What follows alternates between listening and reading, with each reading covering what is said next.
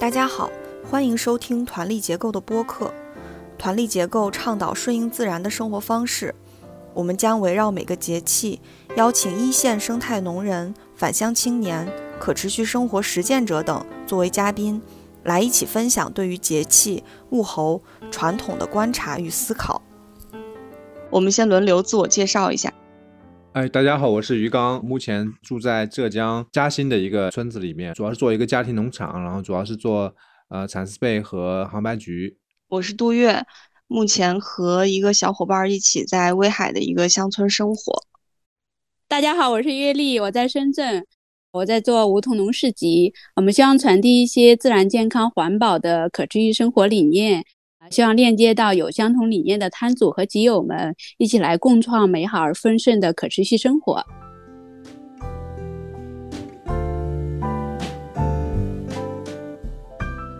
这次是秋分节气，我们请到的嘉宾是来自山东青岛的农友小康。大家好，我是小康，现在在莱西渊上镇，跟父母一块儿经营一个二十八亩的家庭农场。种养结合，做胶东本地特色的一些果蔬的种植，希望能够有生态的生活。另外的话，就是未来去给乡村的改变做一些事儿。这次节目是关于二十四节气的第十六个节气，也是秋季的第四个节气——秋分。秋分的“分”是平分的意思。这天除了昼夜平分，还有一层意思是平分秋季。嗯，我国大部分地区在这个时候雨季刚刚结束，正是秋高气爽的好时候，也是农作物丰收的时节。我在山东威海，从白露之后就觉得天气明显冷了。呃，不过白露的那个时候还只是早晚特别凉，需要穿长袖。我今天中午出了一趟门，骑着电动车，穿长袖已经不行了，就觉得好冷。带着风的时候就觉得好冷，就算晒着太阳也不行。嗯，比白露的时候又更冷了一点儿。说到这个丰收，山东威海这边现在正是村民收花生的时候，大家都在收花生、晒花生。玉米已经收的差不多了，啊，最近主要就是在忙花生，因为我们这边都是吃花生油的嘛，啊，所以大家一般都会自己种一些花生去榨油吃。青岛莱西跟威海还是离着比较近的嘛，也就几百公里。我们这边现在也是在拔花生，但是因为这边都是在平原上，前几天的这个梅花台风的登陆，造成了两天持续的降雨，甚至有大雨暴雨就不断。平原的这些农田呀、果园呀，现在都是处于一个比较涝的状态，有很多地方还是泡在水里边的，那个水现在大概还得有个二十公分深。他们现在都在这人工水里边拔花生呢。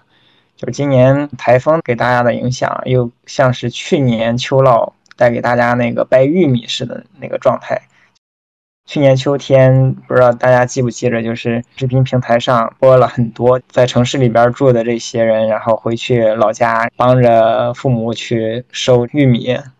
甚至开着奔驰去给父母拉玉米。今年花生又差不多是同样的一个状态。嘉兴秋分，实际上秋收的这个景象还不是很明显啊。我估计要到再过一个月才有这个收获的感觉。像水稻、杭白菊、晚秋蚕啊，我们这里就叫桂花蚕。昨天蚕种刚刚下来，也要等一个月之后才会收剪子。所以呢，现在其实更像是播种。我们这里的小葱已经出来了。杭白菜呀，小青菜呀，刚刚长出来，就是秋天的这个叶类菜就可以吃了。前几天我们收了玉米啊，可能是不多的这种收获啊。但这个玉米呢，就是我本来还期望挺高的，因为我们这里不是干旱嘛，高温嘛。但是我看我们那个玉米用了菊花的那个叶子，就是我们每次闷头的时候，把那个菊花叶都覆盖在玉米下边，所以我看下面的土壤都很好。呃，但是这个玉米还是不好吃一个，然后第二个就是它长的都是空的，很多是空的。这种干旱的气候还是影响挺大的，对这个玉米的收获啊。然后昨天开始闻到桂花香了，嘉兴的秋分大概是这个呃，舒服还是很舒服啊，早晚有点凉。深圳这边很明显的是黑的早了。上个节气的时候，傍晚去屋顶农场工作的话，还能做到七点，现在六点半天就感觉很黑了。嗯，最近也是天气比较热，就是有点秋老虎的感觉。我现在在深圳这边也是一个秋播的很好的季节，雨水少了嘛。前两个月雨水一直很大的时候就没办法动土，现在这这个月份是种菜的好季节。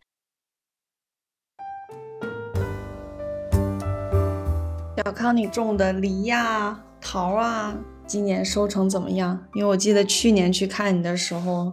我觉得心痛死了，那个梨树的状况。今年有没有好一点？我我说一个比较可能鼓舞人的事儿，就是我们学的这些生物菌呀，木霉菌类的，还有寄生功能的，呃，确实是有效的。但有效的这个限度呢，是它要浓度很高。我做了实验。我在一棵树的一个叶片上做了不同的菌，就用手指蘸了一下那个菌，然后蘸了一点水，然后给它抹上去。当时是有五个锈病点，我抹了四种菌，隔一个周抹一次，我总共就抹了两次可能，然后它就基本上没有发展了。锈病的那个小点点，它就那么大，它就不发展了。这个就证明它其实是非常非常有效的。但问题是，这个浓度可能是三十倍，甚至二十倍。如果按照这个浓度去喷一个周喷一次，那么喷一次的成本大概要一千五百块钱。七亩地要喷一千五百块钱，这个而且一个周喷一次，要连续喷两个月，呃，这个成本根本就受不了。然后实际上我们喷的时候可能是照着五百倍喷的，然后大概也是一个周喷一次的频率。呃，两千多块钱的菌吧，实际上的结果呢，是我们今年春季大旱不下雨，所以它不利于锈病的发生，所以呢，感染的这个锈病就非常非常少。最后的结果就是我们今年的秋月梨结果是第四年，是我们以往三年加起来收成的可能两倍吧。我们这七亩大概是四百多棵，今年套了五千多个袋子。除去鸟吃的，被食青虫吃的，估计大概能收个两千到两千五百斤吧。而且以前的梨都很小嘛，今年我们的梨很大，没有去给它施肥料，我们就是去注重它的叶片的光合作用，去给它保护叶片。就是在这样的一个前提下，然后我们的梨王长到了两斤重一个，很多都是一斤以上的，这个状态给了我极大极大的信心。当然，前两天的这个梅花台风的登陆呢，然后有很多梨就被吹掉了，有一些就会摔伤嘛。哪怕没有摔伤的，它，因为它其实没有到我想要的采摘期，所以掉下来的一些瑕疵的，我就把它给熬成了梨膏啊，做成了梨醋呀。稍微好一点呢，我们就很便宜很便宜的价格分享给了比较支持的一些会员，让他们先尝尝鲜。再就是我们的蜜桃园，我们的蜜桃园是比较惨的，呃，当然我们蜜桃园很小，就二十多棵树。这几天是最佳的采收期的，前几天是它的上塘期，但是刚好前几天台风登陆嘛，所以就导致大量的桃又被吹掉了，摔伤了，就发不了了。然后我们就把这些桃子做了这个酵素肥料。另外就是因为它这个大雨，糖分上糖就很麻烦。然后现在的这个桃子呢，又到了成熟期，你不摘的话，它就很软了，就没法发货了。所以我们今天摘了两百五六十斤吧，就不怎么甜。我就把这个情况如实的告诉大家，然后就很多消费者不太熟悉的，人家就直接说不甜的话，那我们就退单了，就不要了。我们比较熟悉的就是老的这种消费者，或者是我们农场的会员，他就很清楚知道是什么样的情况，然后他应该做一些什么样的支持。一般的消费者想要吃这个桃，还是对它有一定的期待的吧？毕竟我们的价格也是比一般的桃的价格是要高一些的嘛。那很多人支持生态农产品，它确实是从更好吃、更营养的角度去考虑的。如果是没有满足到他的这个品质的要求的话，他可能就会去要求退单啊这样的。就是这个跟早期的很多的消费者从工业的角度和支持生态农业的这个理念的角度来支持农友的损失，还是有一些不一样的哦。就如果是 CSA 嘛，它一定是相互支持、相互理解的一个事儿。我们走的是产品供应，然后让消费者自行选择的话，呃，一定会啊，首先健康，然后一定要好吃。然后当然还有一个很重要的原因是这个价格，价格它要能接受。我们这个秋蜜桃每年都是以很便宜的价格去，不把它叫卖，我我是把它定位成盈余的分享这样的一个东西。这个产品可以说不赚钱，其实就是赚个人工钱，全是自己干活嘛。秋月梨的那个糖度还行吗？甜甜度？秋月梨正常采收期是要在这个白露以后，如果要口感很好的话，应该要等到秋分以后。我大概会在二十五号左右采收。之前干旱的时候，我们的甜度最高的是大概在十七左右。理论的甜度是在十五左右，普通的梨基本上都是在这个十度到十三度之间。地很湿的情况下，现在甜度也有十四点五到十五之间。现在大家的这个种植方式全部都是常规的嘛，让市场给带的，就是要早采，要个头大，因为早大然后价格高。这几年的采购价就是带着袋子，然后摘下来，然后就称重。一斤大概是在五块到六块之间，常规种植的，他们一个大梨就一斤到两斤多嘛，平均下来的话，一个梨就是在七八块钱，果农就是卖给这个收购商的这个价格，而且是带着袋子的，所以大家就想方设法的让它能够尽快的摘，然后能够又长大个儿，所以呢，就普遍的会用赤霉素膨大剂嘛，就抹到梨的这个果蒂上，刺激它膨大早熟。这个现象太太太普遍了，除了秋月梨以外，其他的很多梨也用这个东西，百分之九十八以上吧，都是会做抹药处理的。你如果不抹药，熟的晚，树就会受到更多病虫害的影响，晚了这接近一个月，它就会遭受到更多的损失。就像我们现在大风啊，如果我们不摘，那么它就会不断的掉，掉下来的这些就没法做上苹果。另外的话就是那个经济的原因，每年都特别有意思。秋叶梨不好吃的时候呢，就是这抹药的秋叶梨，收购商给的价格很高，卖出去以后市场就不喜欢这个梨不好吃，然后呢消费者就不吃了。再回来收的时候呢，梨好吃了，然后价格呢就从五六块变成了两块钱。这几年每年都是这样的，所以这个市场就被搅的就非常非常的乱。大家都缺乏对产业的维护的意识，各顾各的利益，就这种状态。抹的那种膨大剂是不是就是阳光玫瑰上面那种，他们叫植物生长调节剂，是一样的东西吗？对，跟那个葡萄抹的这个赤霉素是一样的东西，就是葡萄抹赤霉素可以无核，然后膨大嘛。对，膨大了以后，然后就做果了嘛，它就不会落果嘛，因为那个阳光玫瑰，如果你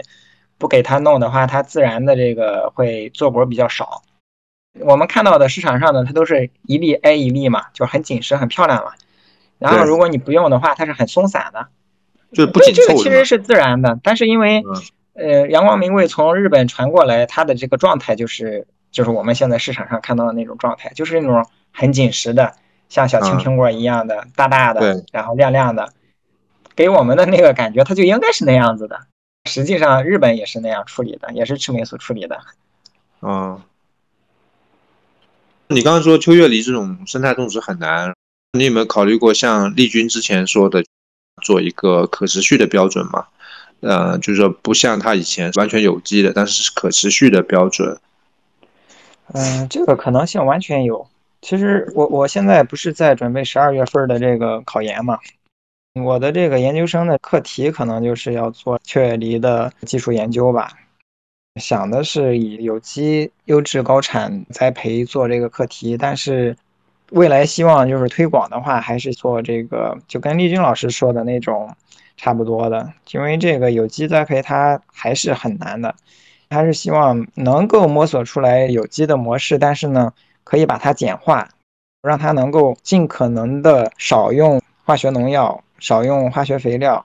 改良土壤方面又能够保证病虫害不泛滥。另外的话呢，又能够保证它的品质，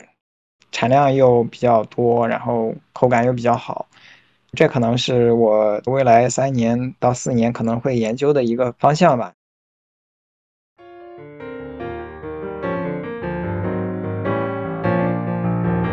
我报了个农业大专嘛，然后我已经上了三个学期了，因为之前是疫情管控，然后上网课。前两天嘛，刚去了学校，它是一个常规的一个大专农业园艺的一个课程，然后它里面有有机农业这门课，美丽乡村规划呀、智慧农业啊，可能是能想到的，但是说插花我是没想到。然后有机农业现在也也成为教程了，农业教育应该也在变嘛。过去学农的人就很少，然后学了农的从事农业的也很少，那生态学的就更少了。然后你两个东西还要结合，还要加上市场经济，所以这个东西难度可想而知了。是的，其实农业是很复杂的，即使是我们觉得已经有很多知识的专业人士，你到了一个地方都得从零开始学起，你要了解这个地方的气候啊，然后土壤的一个改良的进程啊。之前农友们有聊起来的时候说，感觉这个做农业像玩杂技，其实比玩杂技还难。它是很综合、很综合的因素和自然合作，然后最终有的那个结果，它不是完全有人控制的。现在的这种化学的农业，人想要更多的控制这个农业的时候，它只能朝着一种工厂化的农业的方向去发展。就像无土栽培，全部都是人工控制的，光啊、水呀、电呀、肥呀。呃，甚至有一点虫出现的时候，马上就把它杀死啊！到了一个极端的情况，就是无菌化的一个蔬菜生长，所以这时候才是啊，好像人都控制了自然生长状态的农业的话，它就是有很多这种位置，就需要人对当地的环境条件、各种气候因素、天气因素的变化掌握的非常的熟悉啊，还能随机应变，还要靠一些运气才能有那个好的结果。现在大家称作的高科技农业，都是一个工厂化的方向去发展的农业。如果是从浅一点的表层来看的话，它其实是农业的科技发展的一个必然。农业的科技研究就是研究人对自然呃了解的过程当中，发现啊什么东西对这个作物的生长是有影响的，然后通过一系列的实验设计，这个元素在什么含量情况下它会产量最高，品质最好。那这些结果要去应用的话，它就要需要有一个应用条件。这种科学的实验，它都是在一个单一化的因素下去研究的，就是其他条件全部固定，这一个条件变，然后找出来这个元素的最佳数值。但是事实上，你在大自然里面，它不是这样的啊，它所有的因素都是变的，不可能是说像你的实验环境那样，其他的不变，只有这一个要素变。所以在这时候，它的应用成果就看不出效果来。这个成果要看出来的话，它一定是要在人为可控的条件下。它这种可控，它必然就会发展到工厂化的方向，让自然的变化对农作物的生长 影响很小，全部是可以控制的。这些科技的元素的组合，它就可以发挥一个最大的效用。是荷兰吧？他们的日光温室的番茄的产量是一般的陆地的生产的上百倍。从这个追求经济效益的角度，或者是感觉好像表面上有利于人的角度来看的话，大家都觉得啊，这很正常，就应该这样的方向去发展啊。但是如果是从另外一个角度，你从文化的角度去看的话，其实是人跟自然断裂的一个过程，就是人跟自然之间的互动变得越来越少，人在里面的作用也都变得越来越少，因为它全部是自动化控制的一个农业，人不需要再去观察气候变化。不管你在什么条件下，只要那一套设施自动化的设备一上，都能种出来菜，都能很高产，就有点像以前有讨论过，说智能机器人是不是可以代替人，然后这个方向似的，那最后就人对自然的感知就被切断了，他就完全依靠那个东西了，所以它生产出来的东西也完全是人现有认识的条件下研究结果的一个呈现，得到了就是工业化的农产品。它就不是自然生长出来的一个农产品，那最后这个人吃到的东西跟自然在断裂，就会出现农业盛典里面说的那句话嘛，就是工业化的植物最后造就了工业化的人。它就和我们说的农业是一种生活方式，是我们去感知自然、感知土地的一种途径的话，就切断了。另外一个呢，就是部分化的设施，比如说像近两年这种暴雨或者是超级干旱，这种情况下，你如果没有水利设施的引水啊，没有怎么样，那干旱情况下，你作物只能是死掉。那或者是完全暴雨的情况下，只能是没有产出。在这种情况下，人去建一些防雨棚啊、水利设施啊，我感觉是跟自然之间是没有失联的。他知道他的这一个措施是为了什么，但是等到了那种高阶段的智能的工业化的农业的阶段的时候，人就跟自然就失联了。哪一步出了问题，你都不知道原因在哪里，只能是靠专业化的人去检修哪一个参数出了问题。好像现在去医院里面看病的医生这种感觉，就是说。他只能依靠仪器验血啊，这种。我有时候去看中医吧，并不指望他这个医术有多高明啊，起码我感觉我跟他是有交流的，就是说他有跟你眼神有交，他会问你生活方式的东西，吃什么了，怎么样什么的，就还你觉得他是从内心深处在关心你，就是西医没有这种感觉。我们养蚕也是一样啊，现在这个饲料养蚕，包括未来学院的这个研究方向，都是车间化、二十四小时可控的养蚕，就不需要养蚕人了，然后也不需要采桑叶什么的，因为有饲料。传统的养蚕的话，这个养蚕人确实是要不断的关注气候变化、时间、下雨、晴天、桑叶的变化、蚕的反应，每一次养蚕都不一样的。你像我妈他们养了一辈子了，就每次养蚕处理方式都不一样。但是另外反过来说，市场经济上面，那如果未来饲料养蚕蚕丝出来和这种传统的养蚕蚕丝出来，肉眼是分不出来这个差别，或者说即便用仪器的话，可能也看不出来。跟土壤一样，很多微量元素其实也没有测出来，那它就没有市场竞争力。就是传统的这个养蚕，虽然它的过程是完全不一样的。那那个时候怎么样能够就是让这种东西保留下去？就这个是我一直在想的一个问题，我现在也没有答案啊。但确实，我个人的感受啊，就是说我通过学习实践这个传统的养蚕，确实是感觉人跟自然的这个交互是很频繁的。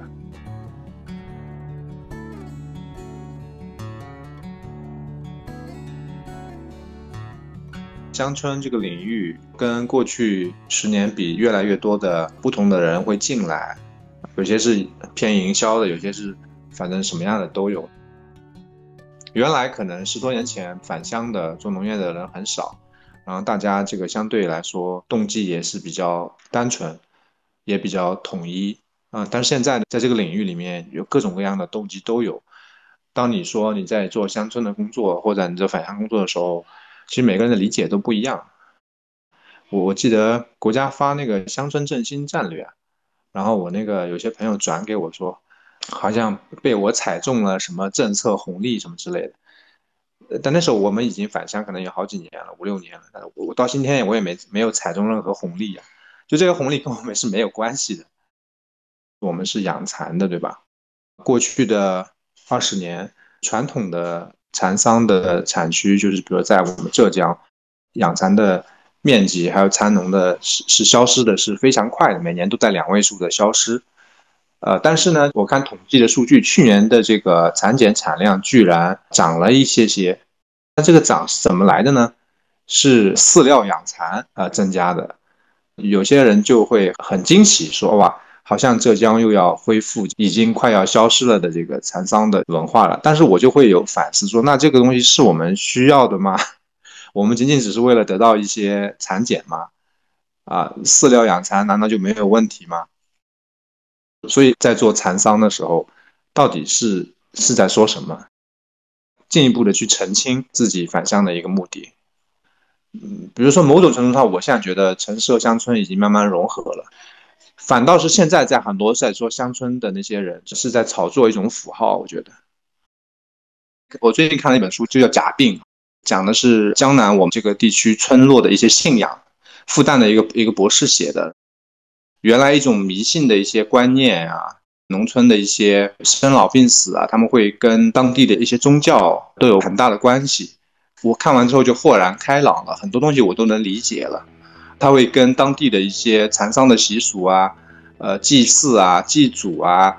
葬礼啊都有关系。那这些东西我在我看来是好像存在空气里边一样。即便你通过职业农民的方式把农业保留了下来，但是这些东西一旦这个村庄解体的话，这些东西就消失了，因为它就像空气一样散掉了。那在我看来，这些东西可能是更加隐约看不见的一些乡村的文明的东西。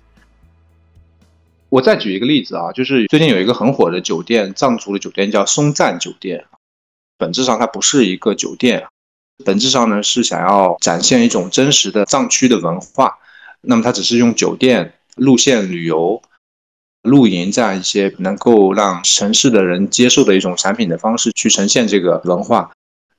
但是反过来想呢，就是那我觉得，比方说，那我们也想可持续的去发展这种文化，但是我们跟藏区不一样的是，这里的外在已经完全变化了，已经都现代化了，不像藏区它这么的明显。这里的这个文化呢，就是很隐约的，然后很多时候保留在当地的一些老太太啊，就像我那本书里面《假病》里面，这种信仰的实践，这种身体的实践，主要是在女性，而且是年老的女性的群体里边的，就是它并不显现，然后它不像藏族那么的明显，所以我也不知道它怎么样能够去保护这种文化。嗯，我记得。费孝通在《乡土中国》里面写到，中国的文明是说，在他比方说某一代人，他是并不觉得自己是单独的。他会觉得自己在一条时间的长河里面是属于这个长河的一个部分，所以他并不会觉得自己去世了就已经消失了，他觉得还是融入在这个里面。我我其实当时不太懂这个东西啊，因为他讲的比较抽象，啊，但是在《贾冰》这本书里面呢，他其实讲到了一些具体的为什么是这样能够实现的。因为在我们江南的地区葬礼，我们这里他其实并不悲伤，嗯，这个人去世之后呢，他会去报庙，我们这里呢，他是几个村他共享一个庙。报庙的意思就是说，这个人到你庙里去了啊，因为他去世了。仪仗的东西啊，就是你会在家里面放三年要啊。以前不是说父母家里去世了守丁忧要守三年孝嘛？那这个三年我觉得应该是这么传下来的。你们其他人吃饭的时候，你也要给他去供饭。我们这里呢是以前是有二次葬的，那第一次葬呢，他只是把棺材放到地里面去，他不会下葬，相当于是好像还要再陪一段时间。三年之后呢，才第二次下葬，所以二次葬，等于是说他花了三年时间才到了另一个世界，然后呢，马上就会去我们这边叫官仙啊，有些叫官坟，有一些这种类似于巫师一样的一些人啊，他就会上身，然后你就去问他说他在那边怎么样，然后那个人就会自己说话，然后就好像还活着一样，还还说一些俏皮话，比如说，呃，缺钱花了呀，缺酒喝啊，或者是没有零食吃啊。或者那边的干活太辛苦啊，当然某些人可能会觉得是一种迷信啊，但是怎么说呢？呃，他会和现世的一些人都会有关联，然后他们就会每年都祭祀，那么他就是好像真的是仍然活着一样。这种东西我觉得是挺好的，城市的人还是会比较怎么说呢？孤独吧，或怎么样哦。反正就这本书里面传达了很多观念，就是说那种软性的东西是我们目前的这个乡村振兴这样一个大的运动，没有能够去去把它怎么样能够传下去。我能看到有很多的这种呃硬的东西是可以好像做得很好，像基建呀、道路啊、智能的大棚的投入啊、很多的培训啊。但是这种软性的东西，在我看来是没有能够传递或怎么样的啊。我们自己的这个项目呢，我是希望能够不只是，但我们的比较特殊嘛，本来就是蚕丝啊，就跟一般的有点不一样。那我觉得文化性的东西怎么样能够包含进去吧？就文化是一种生活方式，是需要人去传承的。呃，我觉得在乡村文化当中，呃，确实可能会有一些就是大家称之为迷信的东西，但是还是有很多反映的是乡村的人在土地上生活，他们跟自然之间形成的一种关系，呃，或者是大家的一种选择，就是在跟自然、跟土地在发生着一种什么样的关系。这个东西真的是需要有人继续沿着这样的一个路去走，或者是真的能够体会到这种文化它背后的一个选择的发心，它背后的逻辑是什么？而不是说放到博物馆的一本书似的，然后就把这东西写下来，它这个东西就感受不到。所以我觉得我们现在回到乡村里的，我们叫做返乡青年也好，或者是返乡的人，其实再重新去感受这些传统的乡土的文化的时候，可能会以一种新的方式去传承它，传承的是一种精神实质，可能不只是那种形式。鱼缸说到现在在做的蚕丝被。就是他在探索传统的蚕丝背后的这种生活方式里的这种文化，对待蚕、对待丝绸，然后对待这种工艺的这个过程，它背后的那个发心，像给家人做的这种感觉呀，或者这种手工的这种感觉呀，背后传承的是这种文化。它具体做的方式和它做出来的样子，可能和原来也会有不一样。我想表达的就是。我们需要去传承去做，才能把一些乡土当中很珍贵的这种文化能够保留下来。然后另外一点，就像我们回家去做生态农业这件事情，其实也是一种文化的保护。就我们会看到不同的生产方式，它反映的就是不同的文化。生态农业拒绝使用剧毒的化学农药，它的背后的一种选择就是。它不只是以作物的生产为中心，而是看到了大自然的这种生态系统，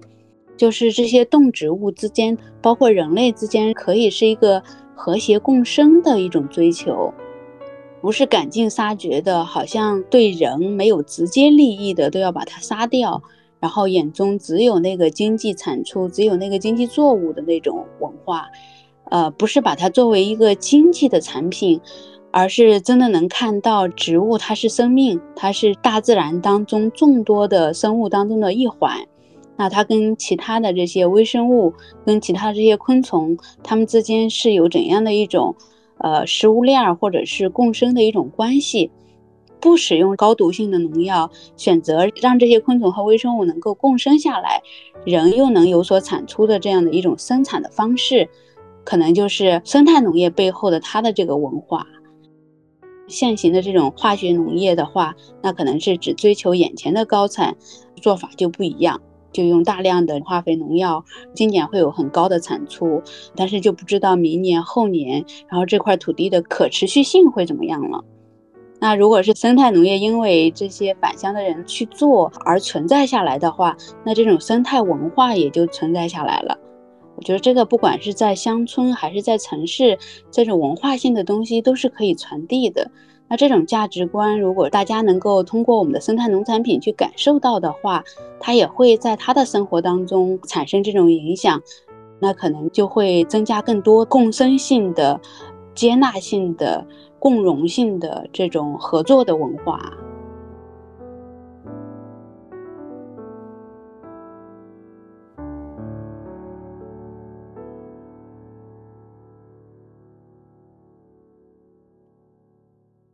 我们今天谈论比较多的这个文化的这个传递传承的问题，哈，其实这个就是我们更应该做的事情的本质，就是你怎么把这个文化给传递出去，而不只是把这个产品卖出去，或者是说这是一件事儿，你产品卖出去必须把文化传出去，这怎么传承出去，你肯定是最了解的，你知道你从中感受到了这些东西，然后你觉得怎么能传递出去？我觉得你前一段时间做的直播的那个就是一种传递。就是你感受到的东西，又通过结合现场，然后又结合现代大家比较常用的一种新媒体的方式，让大家去感知这种文化。就是我们得活出这种文化，然后通过我们的创造去传递它。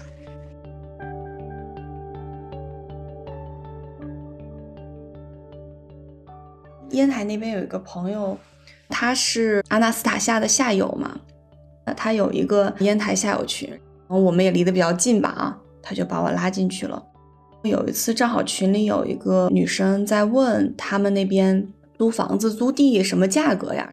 蓬莱那边大概多少钱？我忘记了，反正还挺贵的，几千块钱吧。我就在群里回复了一下他，我说我是在威海啊，我们这个村的房租目前就是一年一千块钱以内，租地多少钱我还不知道，但是可能也不会太贵。后来他加了我微信，然后跟我问了一下我们村的情况，然后他就决定要过来了。我心情还挺复杂的。就一方面，我会觉得在这儿住了马上快两年的时间了，好像有一点成果啊，就是我们希望这里有越来越多的人愿意回来，这个事情好像在一点点实现。但是又会有点担心，因为毕竟我们是很陌生的网友关系，他这么这么信任，我还提醒他，我说要不要你先过来看看，确定的话啊，你再寄行李过来。但是他就说觉得没问题。马上十一假期了嘛，还有两个我之前在北京认识的朋友，他们俩分别从北京和广州要过来我们这儿玩儿。其实你说村里有什么好玩的，也没有什么好玩的。但是他们就愿意过来，我也跟他说这边住的可能不是很方便，但是我会在他们来之前把这个厕所和浴室尽量做的方便一点。因为最近有朋友来嘛，然后一边在装修，也一边在收拾整理，看到这个房子现在的样子啊，然后再想到他之前的样子，就会觉得盘活了的感觉，因为你长期生活在这里。每一个家具，你用它的目的，你当初为什么决定要买它，然后花了很多心思，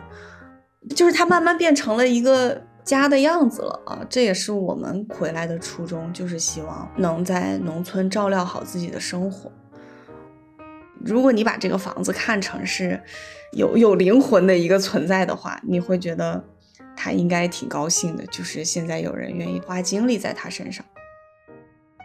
这个房子在我们住进来之前，房东的亲戚会在这个房子里存放一些冬储的菜呀、土豆呀什么的。但是旧的东西一直堆在那里，没有清出去，然后也没有人去打扫卫生、去擦它、收拾它，然后更别提一直住在这儿了，就是一个很冷清、被抛弃的状态啊。然后我们用将近两年的时间，真的把它住起来了。看到它的变化，我还觉得挺高兴的。又有这么多朋友愿意过来，我觉着很重要的原因是有你的存在呀。恭喜 恭喜，真的很替你开心哦。我觉得杜月的这个实践特别有学习意义，就是你看你们这两年其实一直都是在认真过好自己的生活，其实你在那里活出了你想要的那种生活方式。你也很勤于传播呀，然后做文案呀，做视频啊，就让大家感知到，其实你在那里体验到的那种喜悦、那种感受，不用特别的说要招揽什么人过来，但是你活出来的这种价值、这种光芒，就是会吸引人来。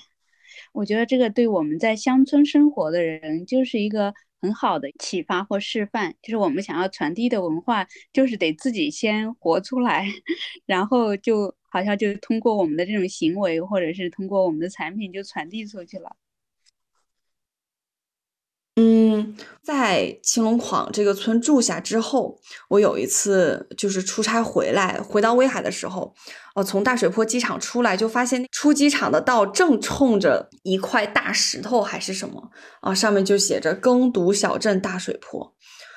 我就想这什么情况？就看起来就是很大阵仗的那种感觉。后来我就回去查，然后真的查到大水坡在做这件事情。引进了好多专家，然后包括有一个清华大学的乡村振兴工作站都落在那个镇了，然后镇上还开了一个小的咖啡馆，还有一个建筑的老师在大水坡镇的一个村做了一个设计股，还有另外一个村做了一个美术馆，我们也去跟那个大水坡其中的一个专家聊过。啊，他也很想我们去那里，但是我们说我们已经在这个村安家了，然后也已经一年多了。当时我们见面的时候，呃，就是在村子里打理一个房子并不那么容易，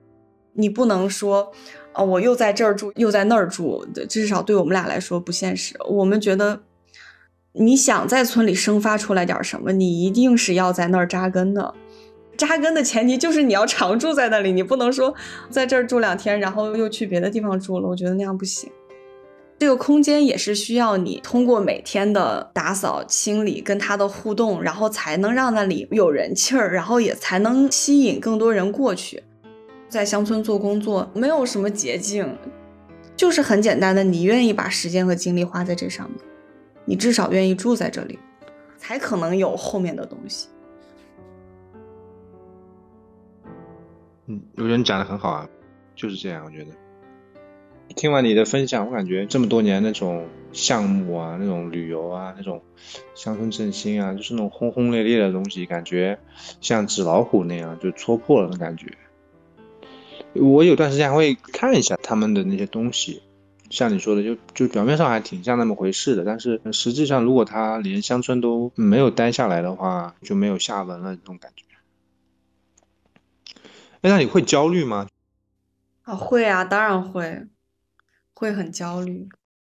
很焦虑，就是你不想他的时候就还好啊，但是如果你仔细去想，特别是身边有人发生事情的时候，就只要没有人比较，只要没有那种家庭聚会的那种场合提醒我说你是一个在大家眼中很失败的人，我就都还好。就我平时住在这儿，我挺开心的，收收东西啊。整理整理院子，整理整理房间，能吃饱穿暖，我就觉得挺满足的了，就是很幸福的那种感觉。好，偶尔又有朋友来找你玩，是吧？然后就没有朋友来的时候，我也挺喜欢清静一点的。如果不把那些大家觉得你这个年纪应该完成的事情放在眼里，我我就很好。但是，但是一旦回到城里，嗯，回到家庭的那个场域的时候，我我我会焦虑。哦哦，还有一个就是，我会焦虑自己没有一个想要精进的方向。事业在我看来是你选择去服务这个社会的一种方式啊，但是我好像感觉自己没有什么，没有什么很突出的特长去服务这个社会。就是你说我干什么都其实还行，你说我实在没有钱了，我去哪儿打工，我肯定能养活自己。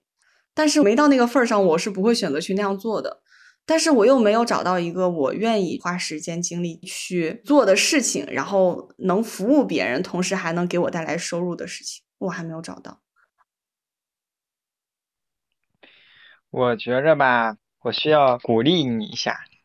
你在我们眼里，你都活出了自己想要活的样子了，已经，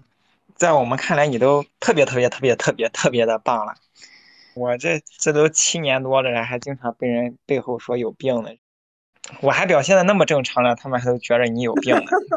所以你自然而然的去在做一个事儿，就像你现在，你自然而然的住着，你自然而然的做你自己想要做的这个事儿，然后你自然而然的会突然，哎呀，就这么多人想要到你这边来住，然后你自然而然的再做下去，然后你会突然发现，我我找到了我要前进的方向，我找到了我要做很久很久的一件事儿，我找到了一个可以让我很骄傲的可以做下去的有意义的事儿，你自己都说了嘛，它就自然而然的就会发生的。所以没什么好焦虑的，你就自然而然的会发生的。是是是，我也在等，我们做好自己手头眼前的事情，然后其他的就等机缘来找我们了。我觉得这期很大收获就是说，先把自己的当下过得比较有收获，这个比较关键。我觉得要把自己放进来，那自然就可能会影响到或者吸引到顾客也好啊，或者朋友也好啊。